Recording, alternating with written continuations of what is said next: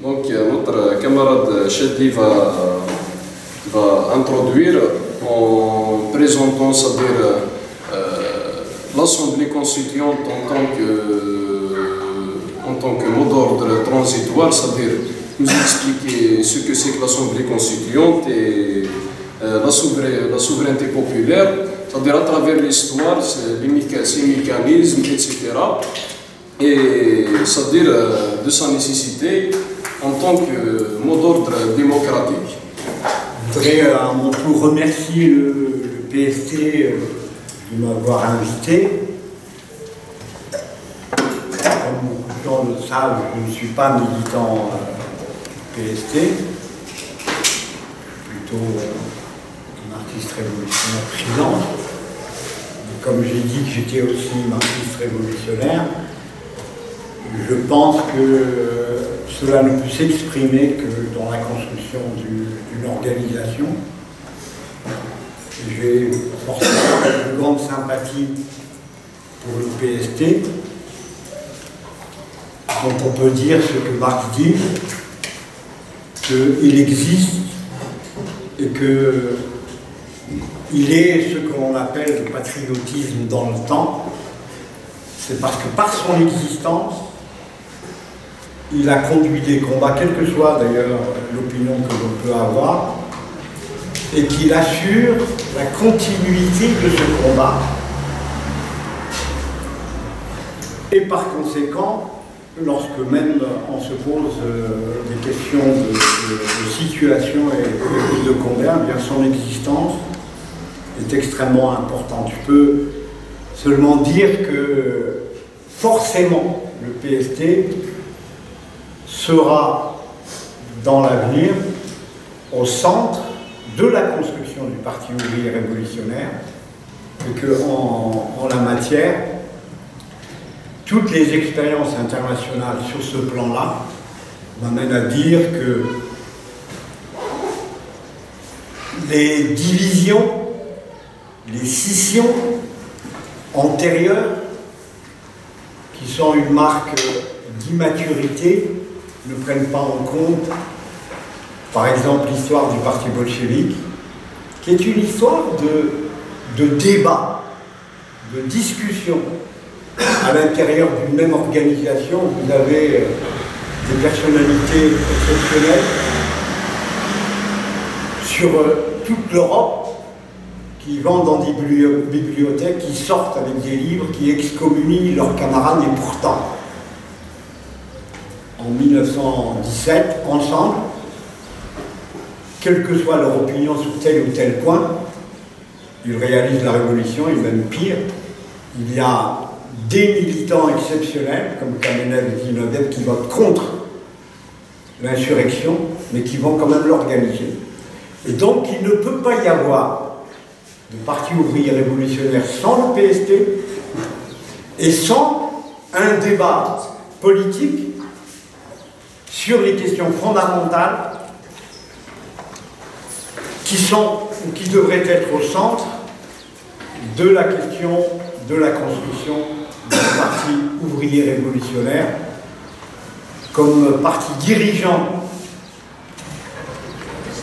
des travailleurs dans le processus révolutionnaire et que cela ne peut pas se faire par, de manière linéaire par l'augmentation quantitative du PST ou d'une autre organisation, mais par un processus extrêmement complexe qui veut que, comme en 1917, des militants de différents horizons, de différentes histoires se réunifient au moment du processus révolutionnaire et conduisent la première révolution prolétarienne victorieuse.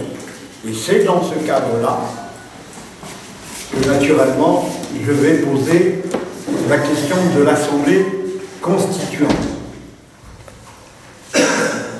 Lénine disait qu'il ne peut pas y avoir de révolution sans théorie révolutionnaire. Et loin d'aborder la question par rapport à la situation, je vais essayer de poser les fondements qui font que l'Assemblée constituante est une question centrale dans des pays euh, comme euh, le nôtre, mais en réalité, aussi dans toute une série de pays euh, des métropoles, donc impérialistes. Et, la, la, question en fait centrale est la suivante. Nous vivons une nouvelle ère. En fait, c'est une ère qui est très ancienne, puisque si on peut la dater, elle date de la Première Guerre mondiale, 14-18, l'ère où l'impérialisme est le stade supérieur du capitalisme, et ça change tout. Nous avons les, siècles antérieurs où la féodalité est mise à bas par une classe révolutionnaire qui s'appelle la bourgeoisie, qui combat sur un, programme, et nous avons euh, évidemment la Révolution française qui est l'exemple chimiquement pur. Et cette même classe sous l'ère de l'impérialisme, devient réactionnaire sur toute la ligne. C'est-à-dire que d'une classe qui transforme les sociétés, elle devient l'obstacle principal pour le développement du genre humain, et que son programme ne peut plus être porté par elle, au contraire, dans la lutte de classe et le combat, et par conséquent, puisqu'on est marquiste révolutionnaire, c'est une autre classe sociale de la ville, le prolétariat, qui porte ce programme. C'est bien sûr Lénine qui le dit dans l'impérialisme, stade suprême du capitalisme, mais c'est aussi Trotsky dans l'élaboration de la théorie de la révolution permanente. Et les deux en réalité élaboré à partir des processus de la lutte de classe, c'est-à-dire du concret. Trotsky et la révolution permanente, c'est la révolution de 1905, par exemple.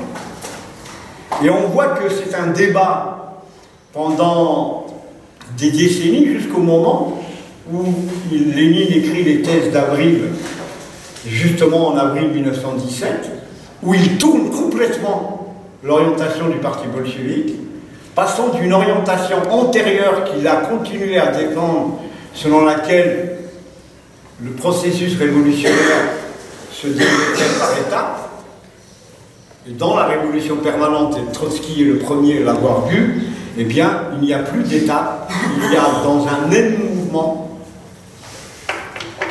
les travailleurs qui se mettent en mouvement et qui ont à résoudre des problèmes en même temps de manière liée.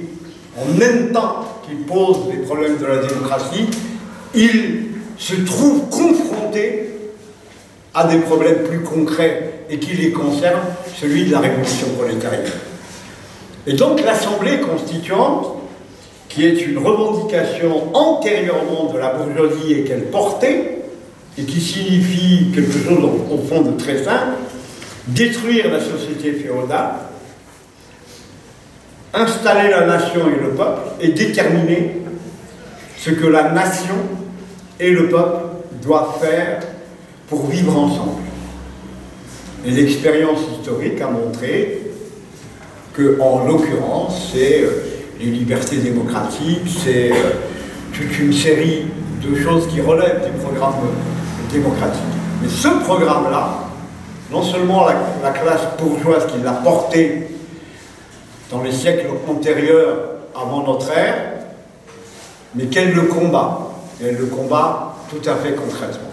Si on se place du point de vue de, de l'Algérie, la lutte pour l'indépendance nationale, avec la guerre révolutionnaire de 54 à 62, a abouti à l'indépendance, qui est un aspect du programme démocratique, et que la petite bourgeoisie qui a mené ce combat n'a pu aller jusqu'au bout de ce programme.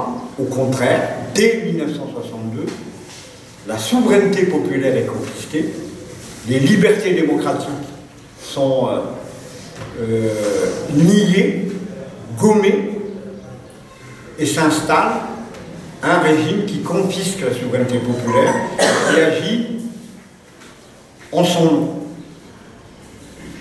L'Assemblée constituante, le programme aurait pu être porté par les travailleurs si dans toute l'histoire du mouvement national et du mouvement ouvrier, il s'était constitué une force politique ouvrière indépendante qui aurait pu porter ce programme et qui aurait pu avancer vers sa réalisation. Mais en même temps, et c'est ça qui est nouveau à notre ère, c'est que ce programme, qui ne peut pas être réalisé par la bourgeoisie, mais qui au contraire est combattu par la bourgeoisie, ne peut être réalisé par les travailleurs que s'ils vont jusqu'au bout de leur objectif. Et là, toutes les expériences particulières et, précises le démontrent. Vous avez par exemple la Révolution espagnole, où la question de l'Assemblée constituante sous la forme des cortes constituants s'est posée, ou du fait de la mise en place d'un front populaire qui associait des organisations ouvrières, comme euh, le dit Trotsky, l'ombre de la bourgeoisie, et eh bien ce programme est non seulement non réalisé, mais le Front populaire devient un obstacle à la réalisation de ce programme et par conséquent à sa prise en charge par les travailleurs qui ne sont pas indépendants, malgré l'intensité et l'élévation du niveau de la révolution espagnole. Vous avez, à, l'échelle euh, plus proche de nous, l'exemple du Pérou, où vous savez qu'à la fin des années 70, il y avait une dictature militaire, un mouvement important populaire qui contraint la dictature militaire à convoquer une assemblée constituante, une assemblée constituante qui, dès l'origine, voit ses pouvoirs souverains être tronqués et en réalité ne pas devenir une assemblée constituante souveraine. Vous avez, et, donc, c'est l'expression dans le contexte qui est le nôtre, notre ère, que non seulement la bourgeoisie ne peut pas porter ce programme, mais qu'elle ne peut pas le porter parce que le mouvement des travailleurs allant jusqu'au bout le remettrait en cause. Vous avez plus proche de nous encore la Tunisie, où un mouvement révolutionnaire se développe, où l'Assemblée constituante est une des revendications principales, mais où l'Assemblée constituante n'est convoquée que par la Cour générale, et en même temps, elle a ses pouvoirs qui sont tronqués et qui aboutit donc à une assemblée constituante où au contraire la bourgeoisie voit son pouvoir renforcé. Donc l'assemblée constituante, le programme démocratique, est un programme qui est passé définitivement du côté de la classe ouvrière, qui dans le contexte général et dans l'histoire, pour pouvoir le réaliser, ne peut qu'aller beaucoup plus loin que la revendication démocratique. Et si on se place du point de vue de ce qui euh, se passe en l'occurrence en Algérie, eh bien c'est exactement la même situation. Quelle réponse apporter à un mouvement puissant de millions de femmes et d'hommes qui pose en réalité de manière objective la question du pouvoir, sinon l'Assemblée constituante. Et pourquoi l'Assemblée constituante, en l'occurrence, est la première réponse? Parce que tout simplement, le mouvement des masses est un mouvement pratique, concret. Ce n'est pas un mouvement idéologique.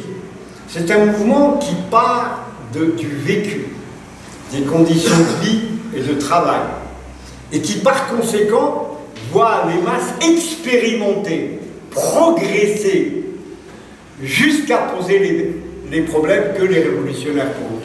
Mais pendant toute cette étape d'expérimentation, de lutte, comme on le voit depuis 22 semaines, eh bien, les révolutionnaires interviennent sur ce qui préoccupe les travailleurs, et notamment la question de la démocratie, à laquelle on ne peut répondre au niveau du pouvoir que sur cette revendication de l'Assemblée constituante souveraine.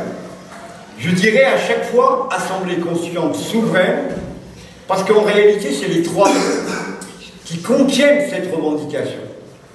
Parce qu'en même temps, ces trois mots s'opposent à toutes, les propositions qui viennent de la bourgeoisie, qui viennent de manière tronquée, qui viennent en réalité pour, dans un contexte extrêmement déséquilibré, tenter de redresser la situation pour maintenir l'essentiel, le régime, le système, et surtout ne pas remettre en cause la situation euh, globale, c'est-à-dire la société telle qu'elle est, mais le maintien de la situation telle qu'elle est, avec, bien entendu, euh, les moyens privés de production. C'est la raison fondamentale pour laquelle les révolutionnaires prennent en charge ce programme démocratique. Mais en même temps, il ne s'agit pas d'un élément exclusif. La place de la revendication de l'Assemblée constituante est liée à toute une série de critères. La situation, la capacité ou non, ou en tout cas le degré de capacité de la classe ouvrière à avoir une activité indépendante. Et lorsque on pose tous ces éléments de critères, eh bien on a une orientation qui euh, tiré aussi de l'expérience internationale, est extrêmement clair. Si l'Assemblée constituante est un mot central, dans l'activité des révolutionnaires, il n'est pas seul. Comment les travailleurs vont imposer la démocratie? Comment, dans le processus pour imposer la démocratie, les travailleurs vont s'organiser? De manière concrète, et, là aussi en prenant l'exemple de l'Algérie, évidemment, en se ressaisissant de l'Union générale des travailleurs algériens, de, euh, maintenir le cap indépendant à la Confédération syndicale des travailleurs,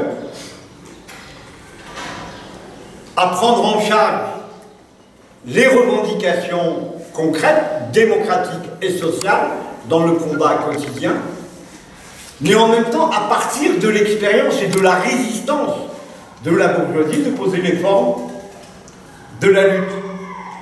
J'ai pris l'exemple de la Tunisie et j'ai dit que la Tunisie, c'est la grève générale qui a imposé au pouvoir la convocation de l'Assemblée constituante, qui n'est pas souveraine qui est octroyée et qui est limitée dans sa prérogative.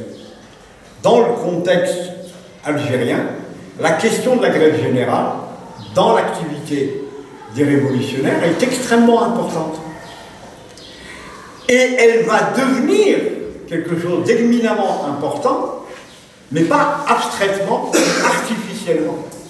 Elle va le devenir d'un côté par la résistance de la bourgeoisie à la convocation et à l'élection d'une assemblée constituante, à des propositions du style le dialogue national euh, l'élection présidentielle et toute une série de choses qui sont en train de, de, se faire, et la résistance des travailleurs et des plus larges masses à ces propositions telles que cela s'exprime depuis 22 semaines.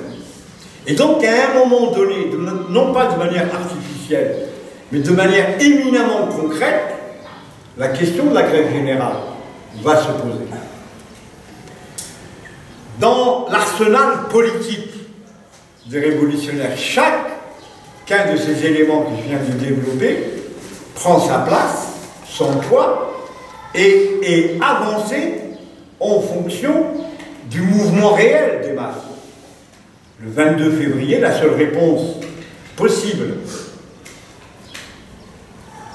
au nom du cinquième mandat, c'est bien entendu l'Assemblée constituante pour exprimer la souveraineté populaire. Elle devient encore plus importante le 1er mars, quand les masses sur l'ensemble du territoire national disent Bien sûr, non au cinquième mandat, système dégage. Système dégage, par quoi il faut le remplacer? Il faut le remplacer par une institution qui va permettre aux masses, au peuple tout entier, de décider la forme des institutions.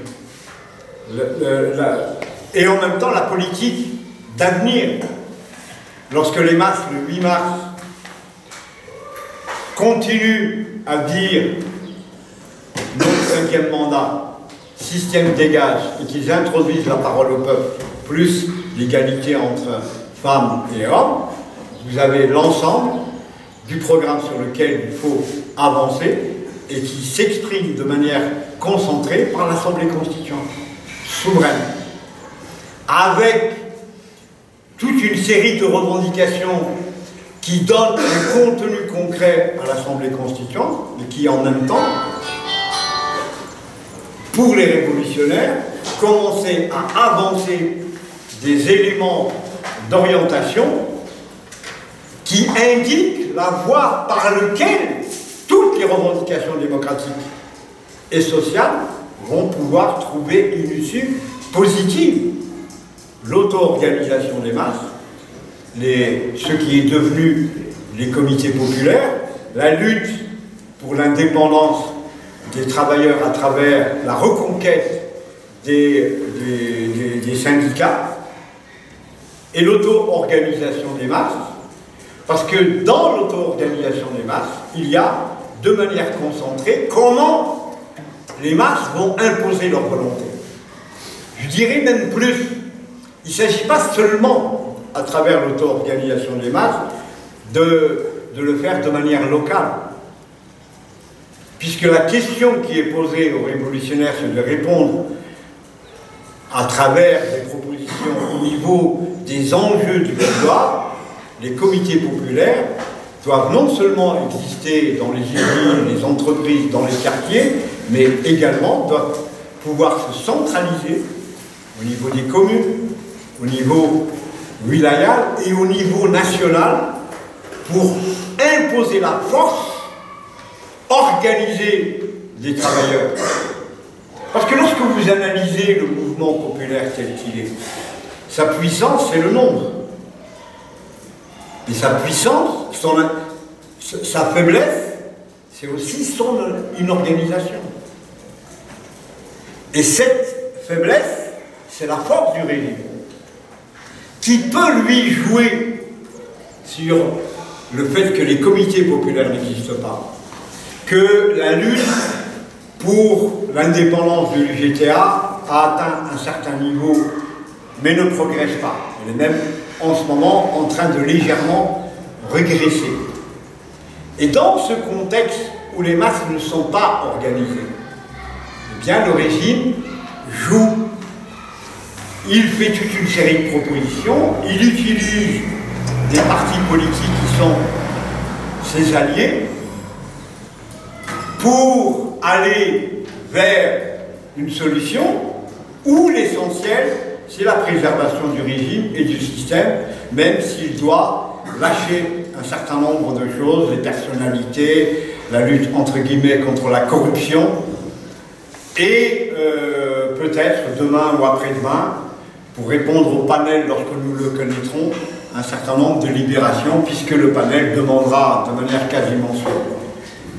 Et donc par rapport à la situation dans sa globalité, les révolutionnaires sont particulièrement concernés dans le combat pour les revendications démocratiques et sociales avec l'Assemblée constituante par la, bataille pour l'indépendance concrète pour le prolétariat à travers l'indépendance de l'UGTA et euh, de la Confédération syndicale autonome et la mise en place de la forme organisée à travers laquelle le pouvoir, le, pouvoir des travailleurs peut s'inscrire. Trotsky dit dans différentes discussions, notamment avec les Américains, que tant que les institutions ouvrières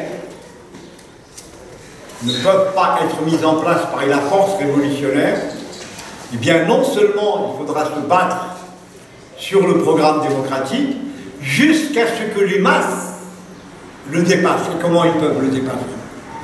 Ils le dépassent en expérimentant les propositions des régimes et du pouvoir, et en s'organisant pour y faire face, afin d'imposer leur volonté. Voilà pourquoi la question de l'auto-organisation est importante. La centralisation des formes auto-organisées à tous les niveaux, et notamment au niveau national. C'est cette politique globale sur laquelle les organisations révolutionnaires peuvent et doivent se construire. Parce que c'est aussi un élément très important. Dans les débats qu'il y a à l'heure actuelle sur la caractérisation de la situation, il y a un élément capital. les travailleurs ne peuvent, ou plus exactement, peuvent par eux-mêmes, à partir de leur expérience, de leur vécu, de l'accumulation de leur expérience, peuvent aller loin dans la voie de la lutte. Ils peuvent même aller jusqu'à construire les soviets. 1905, ce n'est pas le parti bolchevique qui a mis en place les soviets. En Bolivie, en 1971, c'est aucune des organisations trotskistes, et on a un certain nombre, qui ont engagé le processus pour la mise en place de ce qu'on a appelé l'Assemblée euh, populaire, qui était en fait une assemblée de délégués de toute une série de corporations de travailleurs et de citoyens pauvres dans les villes et dans les campagnes. C'est le mouvement euh, des travailleurs eux-mêmes, à partir de leur expérience, du vécu de la première expérience qu'ils ont eue en 1950 et qui a donné en 1971 cette voix de l'Assemblée populaire qui est une assemblée de délégués. Son existence de manière centralisée a été précédée par le coup d'État de Banzer qui a liquidé l'Assemblée populaire, qui a donc été contraint, après avoir utilisé des formes froides pour arrêter le mouvement des masses, de passer à la dictature militaire. Et en Bolivie, comme dans toute une série de pays, les révolutionnaires ont joué un grand rôle, notamment pour indiquer la voie. Parce que si en Bolivie, l'expérience de 1950 a été assimilée et s'est traduite par toute une série de propositions dans le processus des délégués à partir des mines jusqu'à l'Assemblée populaire, c'est parce qu'il a existé des révolutionnaires qui ont eu des points d'appui. Et donc le parti révolutionnaire à construire ne peut avoir que cette politique de la bataille pour les droits démocratiques, l'Assemblée constituante, les revendications sociales, la bataille pour l'indépendance du prolétariat à travers les organisations syndicales, mais pas seulement, mais aussi l'auto-organisation des masses, et c'est cet ensemble qui compte. Et donc par rapport à ça, qu'est-ce qui se passe en Algérie Et sans les citer, il y a un grand débat, et il faut répondre.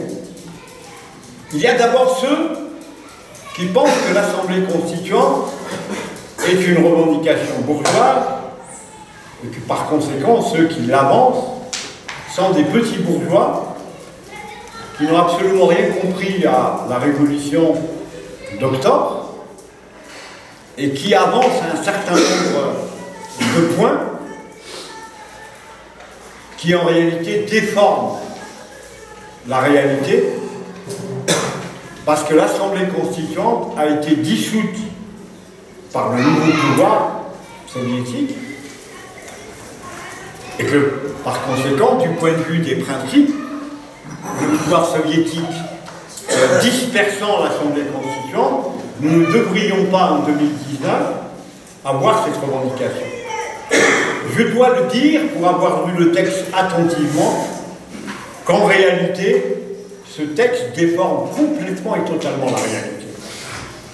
En, 1917, les, les bolcheviks ont lutté sur des revendications simples, le pain, la terre, la paix, mais aussi l'Assemblée constituante. La question de l'Assemblée constituante s'est posée dès le mois de février, et dès le mois de mars, la, question a été posée, mais l'élection a été retardée jusque, euh, jusque après la victoire du pouvoir euh, soviétique. Et lorsqu'elle a été convoquée en janvier 1918, c'était une autre situation. Et notamment concrètement sur la question des socialistes révolutionnaires qui s'étaient divisés entre le mois de février et le mois de janvier 2018 en gauche socialiste révolutionnaire et en droite socialiste révolutionnaire et la gauche socialiste révolutionnaire, des socialistes révolutionnaires a participé à la révolution d'octobre avec les bolcheviks et a même mis en prison les socialistes révolutionnaires. Lorsqu'en janvier 1918, la question qui s'est posée de l'Assemblée constituante avec la victoire des socialistes révolutionnaires, et comme les listes étaient antérieures à la révolution d'octobre, le pouvoir bolchevique n'a fait que la disperser, mais elle ne faisait pas, mais la revendication dans l'histoire du combat des marxistes révolutionnaires n'a pas pour autant disparu. La meilleure des preuves, c'est que dans chacun des pays depuis cette époque, et à chaque fois que la question de la démocratie se pose, il y a cette revendication. Il y a aussi d'autres critiques qui disent qu'à l'heure actuelle, il faudrait lutter pour constituer ce qu'ils appellent le front ouvrier. Ouais, la preuve, il faut se battre pour l'Assemblée constituante, pour l'indépendance du prolétariat, mais aussi pour les comités populaires, pour l'indépendance du Et donc, dans ce mouvement-là, la force des travailleurs va pouvoir s'exprimer. Mais si il ne s'agit que de répéter comme une litanie qu'il faut. Un front ouvrier puissant, il faut poser la question sur quel programme? Sur les revendications économiques? Sur la lutte contre le PDG de son ou je ne sais pas qui? Alors que les masses dans les manifestations, depuis 22 semaines, posent la question du pouvoir. Et les révolutionnaires ne peuvent pas agir sans eux aussi, quelle que soit leur taille, répondre à la question du pouvoir pour pouvoir ouvrir une voie aux masses. Lorsque dans l'usine, dans l'université, à partir de leurs problèmes concrets, mais aussi à partir des problèmes qui se posent dans la situation, poser la question comment nous allons décider? Comment nous allons finir? Avec le système.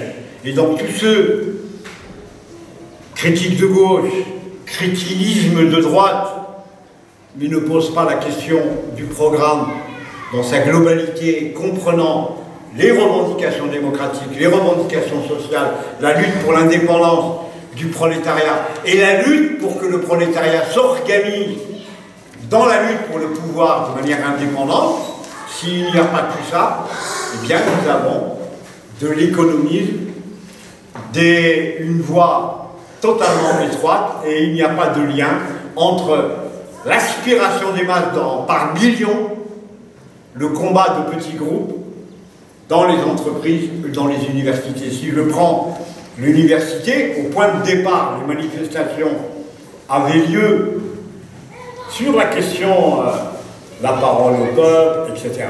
Rien ne dit que demain ou après-demain, il n'y aura pas des questions du LMD, et par conséquent de la question du syndicat.